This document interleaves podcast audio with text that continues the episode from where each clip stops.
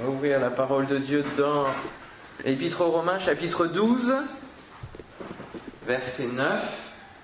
Romains chapitre 12, verset 9, ça, ça doit être un chapitre qu'on doit lire de nombreuses fois dans notre vie chrétienne et dans notre année, parce que c'est un des chapitres phares qui nous montre le profil pratique de la vie chrétienne. On va lire quelques extraits au verset 9. Que la charité soit sans hypocrisie, ayez le mal en horreur, attachez-vous fortement au bien, par amour fraternel, soyez pleins d'affection les uns pour les autres, par honneur, usez de prévenance réciproque, ayez du zèle et non de la paresse, soyez fervents d'esprit, servez le Seigneur. Réjouissez-vous en espérance, soyez patients dans l'affliction, persévérez dans la prière, pourvoyez aux besoins des saints, exercez l'hospitalité. Bénissez ceux qui vous persécutent, bénissez, ne maudissez pas. Réjouissez-vous avec ceux qui se réjouissent, pleurez avec ceux qui pleurent. Ayez les mêmes sentiments les uns envers les autres. N'aspirez pas à ce qui est élevé, mais laissez-vous attirer par ce qui est humble. Ne soyez pas sages à vos propres yeux. Ne rendez à personne le mal pour le mal. Recherchez ce qui est bien devant tous les hommes. S'il est possible, autant que cela dépend de vous, soyez en paix avec tous les hommes. Ne vous vengez point vous-même, bien-aimés, mais laissez agir la colère, car il est écrit À moi la vengeance, à moi la rétribution, dit le Seigneur. Mais si ton ennemi a faim, donne-lui à manger, s'il a soif, donne-lui à boire, car en agissant ainsi, ce sont des charbons ardents que tu amasseras sur sa tête. Ne te laisse pas vaincre par le mal, mais surmonte le mal par le bien. Amen. Voilà, le titre du message de ce soir, c'est Cultiver la paix. Amen. Cultiver la paix. S'il est possible, tant que cela dépend de vous, soyez en paix avec tous les hommes. Alors, première question, qu'est-ce que la paix? Parce que finalement, on a deux définitions différentes suivant la vision du monde et la vision de Dieu. Et dans le dictionnaire, on a cette définition. La paix désigne habituellement un état de calme ou de tranquillité comme une absence de perturbation, d'agitation ou de conflit. Elle est parfois considérée comme un idéal social et politique. Ok, bon. Ça fait rêver. Ça fait rêver, oui. Un idéal social et politique. Donc la vision du monde, c'est que c'est un idéal et que c'est un état. Un état de calme et de tranquillité. Il y a une absence quelque chose. En fait, c'est un mot pour mettre l'absence de conflit, l'absence de perturbation. Voilà, le contraire de la haine, la paix, hein, et c'est un peu comme donc le bien qui est le contraire du mal. On constate dans ce monde qu'il est difficile de trouver la paix. Et c'est pour ça que c'est défini comme un idéal. C'est parce que c'est difficile de trouver la paix. On voit que ce monde est en constante ébullition et que ça ne s'arrange pas. N'est-ce pas? Hein, On va de conflit en conflit et euh, c'est les, les, hommes entre eux, ce soit, même pas les pays entre eux, bien que ça, ça, ça soit depuis des millénaires, des siècles, mais c'est les hommes entre eux aussi directement. On le voit au travers des manifestations, on le voit au travers de, de toutes les choses qu'on atteint aussi. Hein euh, que ce soit, euh, comme on le voit, l'hôpital Necker, tout cela, tous les symboles qu'on atteint. On va de plus en plus loin dans le conflit, hein, dans la symbolique de, de ce qu'on atteint aussi. Et euh, on le voit aussi au travers de témoignages, on peut entendre à, à la télévision certains corps de métier qui n'ont jamais vu cela et des personnes qui disent mais ça fait 45 ans que je, que je travaille euh, dans tel ou tel domaine et j'ai jamais vu cela. J'ai jamais vu cela, hein, que ça atteignait ce point-là. Et euh, c'est encore plus difficile de trouver la paix, mais en même temps, c'est ce que recherche le monde, à tout prix. Hein. Dès qu'il y a des, des choses, on, on, parle de, de cette paix qu'on recherche et qu'on souhaite vivement. Alors, il est bon de se pencher sur ce mot de paix et ce concept qui reste un idéal pour beaucoup, et voir qu'en lisant la Bible, eh bien, on peut vivre la paix selon Dieu. Amen. Alors l'origine du mot grec dans la Bible, ça veut dire joindre. Joindre. Voilà la signification de la paix. Ça vient de joindre, du verbe joindre. Euh, la paix doit donc nous amener à faire des ponts et à joindre les hommes entre eux. Il doit y avoir un aspect de réconciliation, en tout cas de conciliation, de créer des ponts, et même si nous n'avons pas de pont avec quelqu'un, être en paix signifie que lorsque l'un des deux aura besoin de l'autre, alors euh, l'autre, l'aide se fera sans problème. Parce qu'il y a déjà un pont qui est là, et le pont sera utilisé. Alors la paix n'est pas simplement un état, et la paix avec Dieu n'est pas seulement un état où on est, même si on est en froid, on est en paix. Non, ça, ça marche pas. Hein. on ne peut pas dire qu'on est en paix si on, reste en silence ou en froid avec quelqu'un. La paix avec Dieu n'est pas un état, c'est un fruit qui doit grandir dans nos vies et qui doit être cultivé dans le jardin de notre cœur. C'est d'ailleurs un des fruits de l'esprit. Galate 5. Hein? Le fruit de l'esprit, c'est la paix, l'amour, la paix, la joie, etc. Il y a la paix, c'est un fruit, ce n'est pas un état, c'est un fruit. Matthieu 5, 9 nous dit Heureux ceux qui procurent la paix, car ils seront appelés fils de Dieu. Hein.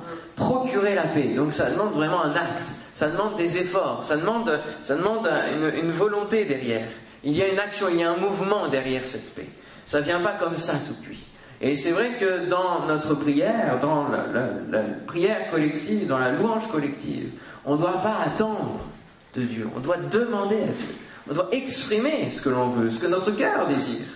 Et après, Dieu l'accomplit selon sa, volonté. Il fait, euh, euh, il fait ce que notre cœur désire si on fait de, lui ses délices. Mais n'attendons pas, ne soyons pas dans, l'expectative à attendre que ça tombe du ciel comme ça. Il faut demander, il faut rechercher, il faut supplier, il faut réclamer au Seigneur. Amen. Dans les moments collectifs, ouvrons notre bouche, réclamons au Seigneur, n'attendons pas. Et là, c'est pareil, il faut cultiver cette paix dans le jardin de la paix. Notre vie, notre cœur doivent être comme un jardin dans lequel nous plantons. Qu'est-ce qu'on va planter?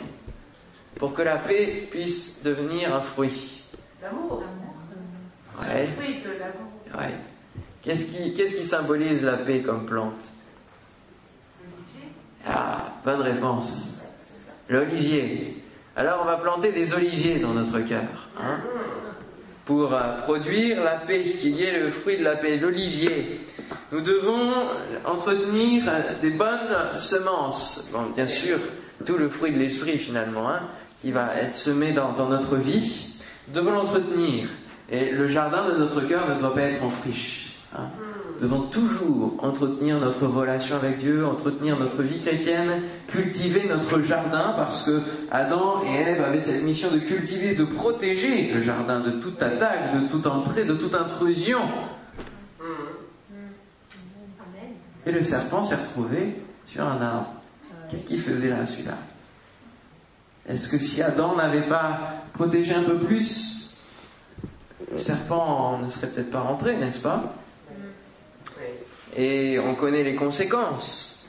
Et si euh, cette négligence n'avait pas eu lieu, ça n'aurait pas provoqué la discorde et la séparation de la relation avec Dieu. Ça n'aurait pas cassé cette paix qu'il y avait dans le jardin. Et de la même manière, notre jardin, notre cœur doit être entretenu, surveillé de toute attaque pour que cette paix intérieure ne soit pas brisée.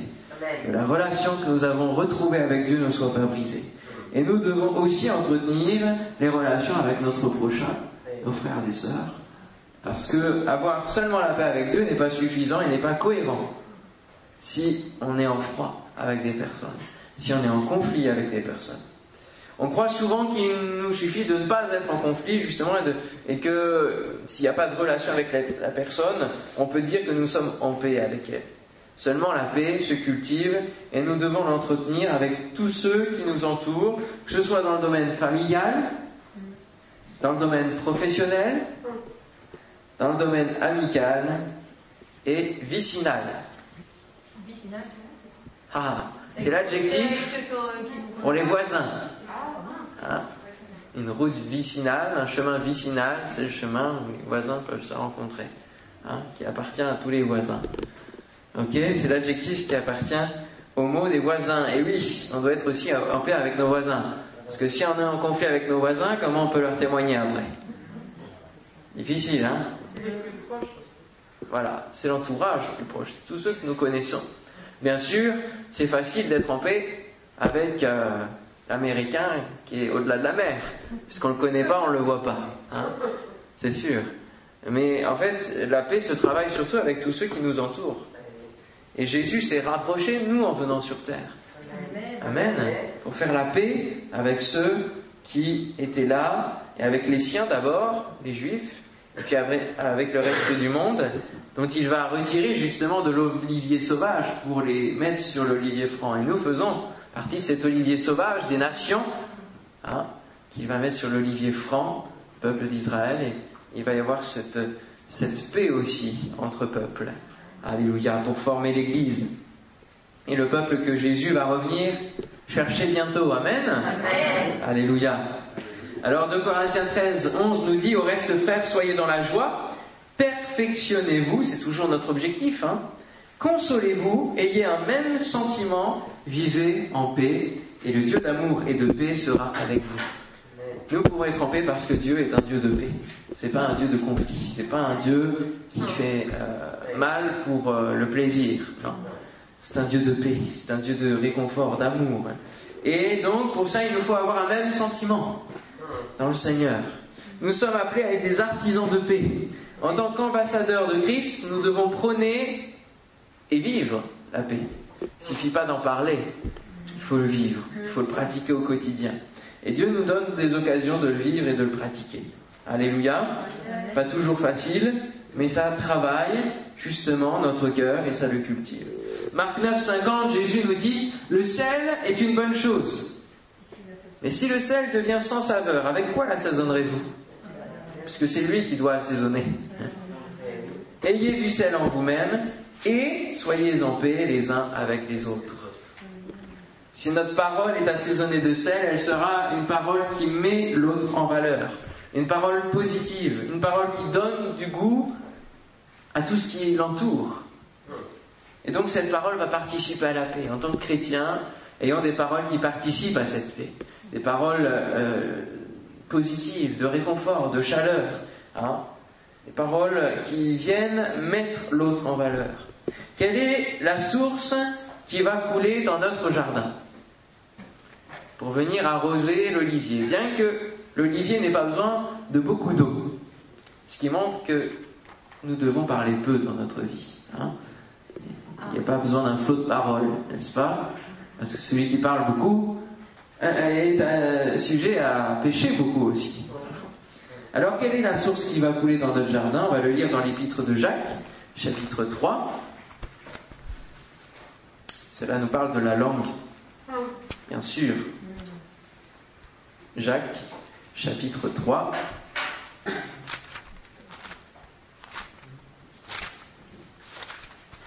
juste le temps de le trouver, la petite épître de Jacques, chapitre 3, verset 7. Oui, verset 7. Toutes les espèces de bêtes et d'oiseaux, de reptiles et d'animaux marins sont domptées et ont été domptées par la nature humaine. Mais la langue, ça c'est une drôle de bête, aucun homme ne peut la dompter. C'est un mal qu'on ne peut réprimer, elle est pleine d'un venin mortel. Pareil, nous bénissons le Seigneur notre Père, et pareil, nous maudissons les hommes faits à l'image de Dieu. De la même bouche sortent la bénédiction et la malédiction. Il ne faut pas, mes frères, qu'il en soit ainsi. La source fait-elle jaillir par la même ouverture l'eau douce et l'eau amère? Un figuier, mes frères, peut-il produire des olives? Ou une vigne des figues De l'eau salée ne peut donc pas plus produire de l'eau douce.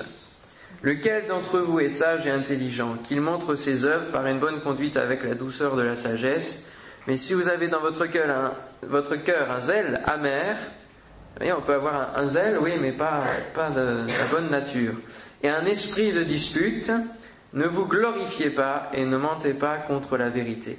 Cette sagesse n'est point celle qui vient d'en haut, mais elle est terrestre, charnelle, diabolique. Car là où il y a un zèle amer et un esprit de dispute, il y a du désordre et toutes sortes de mauvaises actions. La sagesse d'en haut est premièrement pure, ensuite pacifique, modérée, conciliante, pleine de miséricorde et de bons fruits, exempte de duplicité, d'hypocrisie. Le fruit de la justice est semé dans la paix par ceux qui recherchent la paix. Amen. Le fruit de la paix nous amène à porter d'autres fruits de la justice de la sagesse et en même temps, cela nous montre que nous devons fuir euh, ce zèle amer, cet esprit de dispute. Hein. C'était la, pensée que j'avais au travers de cette préparation de, de, de cette prédication, de fuir l'esprit de dispute et le zèle amer. Ne pas rentrer dans, dans cet esprit-là, mais garder l'esprit euh, divin, l'esprit de Dieu qui vient être bien conciliant, modéré, plein de miséricorde, pacifique. La paix de Dieu, nous devons la cultiver. Et donc c'est cette source d'eau vive, cette source d'eau douce qui doit couler dans notre jardin, arroser cette paix, qui va venir animer justement la paix, faire produire la paix. Une euh, parole douce calme la fureur, nous dit les proverbes, hein. mais une parole euh, dure excite la colère. Ne restons pas donc dans l'esprit de discorde, mais changeons de source, d'origine de source, n'est-ce pas? Changeons. Alors, quelle est l'importance de faire la paix? Parce qu'on peut dire finalement, bon, si on reste en froid et qu'on ne se parle pas, ça peut passer, non? Hein? C'est important de faire la paix, d'aller jusqu'au bout des choses. Alors il y a cinq grands domaines dans lesquels nous devons faire la paix. Faire la paix d'abord avec Dieu, si ce n'est pas déjà fait. 2 Corinthiens 5, 21, nous faisons donc les fonctions d'ambassadeurs pour Christ, comme si Dieu exhortait par nous. Nous vous en supplions au nom de Christ, soyez réconciliés avec Dieu. Soyez réconciliés avec Dieu. Celui qui n'a point connu le péché, il l'a fait devenir péché pour nous, afin que nous devenions en lui justice de Dieu. La solution pour faire la paix avec Dieu, c'est de connaître celui qui est venu devenir péché pour nous.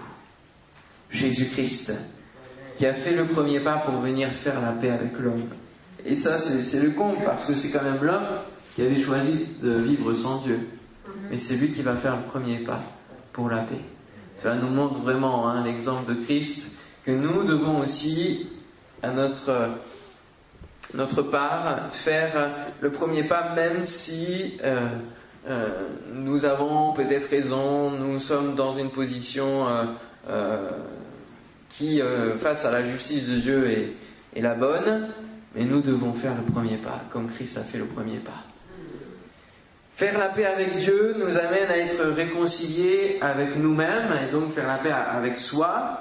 En étant réconciliés avec Dieu, il y a une harmonie qui s'installe dans notre vie, mais nous devons continuer, donc c'est cette culture hein, de, de, la paix que nous devons poursuivre jusqu'à ce qu'il revienne. Nous devons continuer à cultiver cette harmonie dans notre vie et faire des efforts pour joindre l'esprit, l'âme et le corps dans la sanctification divine. Hein? Il ne doit pas y avoir qu'une partie de notre vie et qui doit être en paix, mais tout doit être harmonieux, doit être en paix avec soi-même. Faire la paix avec sa famille. Une fois qu'on a fait la paix avec Dieu, qu'on est en paix avec nous-mêmes, qu'on s'est retrouvé en quelque sorte, que nos yeux s'ouvrent aux réalités spirituelles et au cadre du royaume de Dieu, qui est composé d'amour, de justice, de pardon, mais aussi de grâce, l'Esprit Saint vient agir en nous pour régler les problèmes familiaux, s'il y en a. Et il vient, autant il vient nous convaincre de péché, de justice et de jugement pour nous-mêmes, autant il vient nous convaincre aussi de ce qui ne va pas avec nos parents, avec nos frères et sœurs, avec des membres de notre famille, et même si la source de conflit peut sembler infime et dérisoire, il faut régler les problèmes jusqu'au bout. Il faut aller jusqu'au bout. Faire notre part. Et faire notre part, c'est souvent s'abaisser comme Christ s'est abaissé. Hein? On peut choisir parfois de camper sur l'opposition, d'argumenter. Ne cherchons pas. Abaissons-nous. Montrons par notre attitude combien euh, Dieu nous a transformés. Dieu nous a changés et combien la chair n'est plus active. Parce que finalement, cet esprit de revendication, d'argumentation, c'est la chair qui anime encore nous. Faire la paix avec sa famille aussi est source de, source de bonheur, et c'est là que c'est aussi source de salut pour la famille. Hein. ce verset auquel on s'attache beaucoup, tu seras sauvé toi et ta famille, auquel d'abord euh, ça s'attache à son contexte. Hein. Euh, Paul dira ça au gardien de prison et c'est d'abord une parole pour ce gardien de prison. Mais euh, le salut peut venir dans notre famille par notre action et cette action aussi de faire la paix avec eux. n'est-ce pas Faire la paix avec ses ennemis. Ah Là, on rentre dans un terrain encore plus fastidieux. Hein et le verset 20 de, notre premier texte dans, dans Romains 12 nous dit Mais si ton ennemi a faim, donne-lui à manger. Pas facile, hein Mais c'est souvent par les actes et l'attitude que vous pourrez régler les conflits avec vos ennemis, plus que par vos paroles. Parce que vos, paroles, ils les attendent. Ils attendent le discours, ils, ils connaissent. Et ils ne vont pas prendre le temps d'écouter mais ils vont rétorquer tout de suite. Ce qu'il faut, c'est agir et entrer dans la réconciliation par des actes, par des attitudes. Si ton ennemi a faim, donne-lui à manger. Si tu vois qu'il a certains besoins, agis. Agis, n'attends pas. N'attends pas qu'il vienne vers toi te demander pardon, agis. La réconciliation avec un ennemi commence souvent par cela, par notre attitude, et pas forcément par nos paroles. Hein. S'il a soif, eh bien donne-lui à boire et c'est des chardons ardents que tu amasseras sur sa tête. Ça, c'est assez compliqué à visualiser. Hein. On se dit, on lui crame la tête. Un peu bizarre. Hein. Mais en fait, le charbon ardent, c'était le foyer à l'époque, le foyer pour faire cuire les aliments, pour faire sa nourriture, pour manger, pour vivre. Voilà. Donc, euh, quand vous amassez des charbons ardents, c'est-à-dire que vous lui donnez la vie. D'accord Si ton ennemi a faim, donne-lui à manger. Là, tu lui donnes la vie. En même temps, tu lui donnes cette paix, tu lui, permets de, continuer à vivre. Hein. Faire la paix, cinquièmement, avec ses frères et sœurs, mais en Christ cette fois-ci, avec sa famille spirituelle. Parce qu'au bout d'un moment, quand on marche avec euh, le Seigneur, nous sommes aussi, nous avons un nouvel entourage qui est la famille de Dieu. Et dans la famille de Dieu, eh ben, elle est composée d'êtres humains qui ont leur caractère, qui ont leur comportement, et qui restent humains pour une part. Et donc, il est parfois utile de faire la paix avec ses frères et sœurs en Christ. 1 Thessaloniciens 5, versets 12 et 13 nous dit Nous vous prions, frères, d'avoir de la considération pour ceux qui travaillent parmi vous, euh, qui vous dirigent dans le Seigneur et qui vous exhortent. Ayez pour eux beaucoup d'affection à cause de leur œuvre. Soyez en paix entre vous. Soyez en paix entre vous. Quel que soit le statut qu'on a, soyons en paix les uns avec les autres. Amen. Et c'est cet esprit d'unité que l'on recherche beaucoup dans notre Église aussi. Et c'est au travers de cette paix et de cette unité que l'Esprit de Dieu pourra agir. Amen. Alors ayons de la considération les uns pour les autres. Et puis, donc, l'importance de faire la paix, elle est là, elle est, que ça, nous met en paix avec la famille, avec les ennemis, avec les frères et sœurs en Christ. Et en fait, on se rend compte que pour cultiver la paix, ça demande un prix. Et si vous avez un minimum de jardin ou d'espace vert à entretenir, vous savez qu'il y a un certain prix. Un prix du temps, un prix d'énergie, un prix, euh, un prix d'effort. Hein, euh, si vous bêchez, si vous, euh, si vous piochez, ça a un prix que de cultiver son jardin. Et puis après, il y a la récolte aussi du fruit. Hein, et ça, ça prend du temps aussi. Quand on veut le faire bien, les, ceux qui sont oléiculteurs, donc qui cultivent les oliviers et qui veulent le faire bien dans une bonne, de bonnes conditions pour que le fruit soit gardé euh, sain, soit bien ensuite euh, produit pour faire de l'huile, eh bien il faut le ramasser les uns après les autres. Voilà, on ne le fait pas avec les machines, on le fait à la main. Et ça, ça demande de l'effort aussi. Ça demande du temps. Ça demande un prix. Et le prix de la paix, il est fort. Et euh, les oliviers ont une grande force de résistance et ils peuvent vivre des centaines, voire des milliers d'années. C'est un des arbres qui est connu pour sa longévité. Et cet arbre est vraiment une image de ce que l'on peut être euh, en tant que, chrétien, cet arbre l'olivier, donc un arbre de paix, parce que à force du temps, donc il, peut résister au gel jusqu'à moins 15, mais en même temps, euh, son tronc va, se, tordre, va se nouer. Et tous les oliviers que vous regarderez, ils sont, ils à moitié tordus comme ça, et, ils sont tout noués, avec même des creux parfois. Ils sont pas très beaux à voir. Mais en même temps, ils sont marqués par le prix pour, euh, euh, extraire de le meilleur et porter le meilleur fruit. Et nous devons aussi porter le meilleur fruit. Et lorsqu'ils sont coupés, parce que ça arrive parfois, quand ils sont malades, etc., lorsqu'ils sont coupés, Eh bien, très peu de temps après, au niveau de la souche, il y a de nouveau des pousses qui remontent et il se remet à, pousser, à revivre. Et on a vraiment l'image de Christ qui a été coupé au travers de la croix. Hein, et qui euh, a été coupé au travers de la mort, mais sa résurrection vient nous donner la vie éternelle. Amen. il y a cette résurrection qui est là, et, qui, et cet arbre reprend vie et repousse inlassablement. Et nous devons aussi continuer, même si on est coupé par des moments où on a des conflits, on doit repousser derrière. Amen. Par le pardon, par la paix que l'on dégage, on doit pouvoir repousser et revivre au travers de l'exemple de Christ. Jésus a grandi sur cette terre en apportant un message de paix, mais c'était aussi un message clivant qui a amené un choix. Et c'est pour ça qu'il dirait, je ne suis pas venu amener la paix mais l'épée. Hein mais en même temps, il dira à ses disciples, je vous donne ma paix, je vous laisse ma paix. Hein et donc, euh, c'est pas une contradiction du tout, mais c'est qu'il apporte un message de paix, il nous donne sa paix, il nous communique sa paix pour que nous puissions communiquer la paix de Dieu en tant qu'enfants de Dieu. En même temps, il y a un message clivant. Ça amène à un choix, son message. Soit on l'accepte, soit on le croit, ou on ne le croit pas, et il y a des conséquences derrière. Il a payé à la croix le prix pour notre liberté, il a été coupé par la mort, mais sa résurrection nous permet d'avoir la vie éternelle. Alléluia. À l'exemple du Maître, nous payons souvent un certain prix pour établir la paix avec les hommes, mais Dieu voit notre cœur, il voit nos actes, et il sera justifié en son temps. Et ça fait partie des œuvres. Hein. On, le voit, euh, on l'a lu, je crois, dans, Jacques, il est parlé d'œuvres. Hein. Et ces œuvres-là seront considérées à leur juste valeur, euh, suivant le, poids de Dieu et la mesure de Dieu. Lequel d'entre vous est sage et intelligent qu'il montre ses œuvres par une bonne conduite avec la douceur de la sagesse? En conclusion, je citerai Jude 1.2 qui nous dit que la miséricorde, la paix et la charité vous soient multipliées. Et quand on pense aux fruits, on voit que le fruit peut être multiplié. Amen.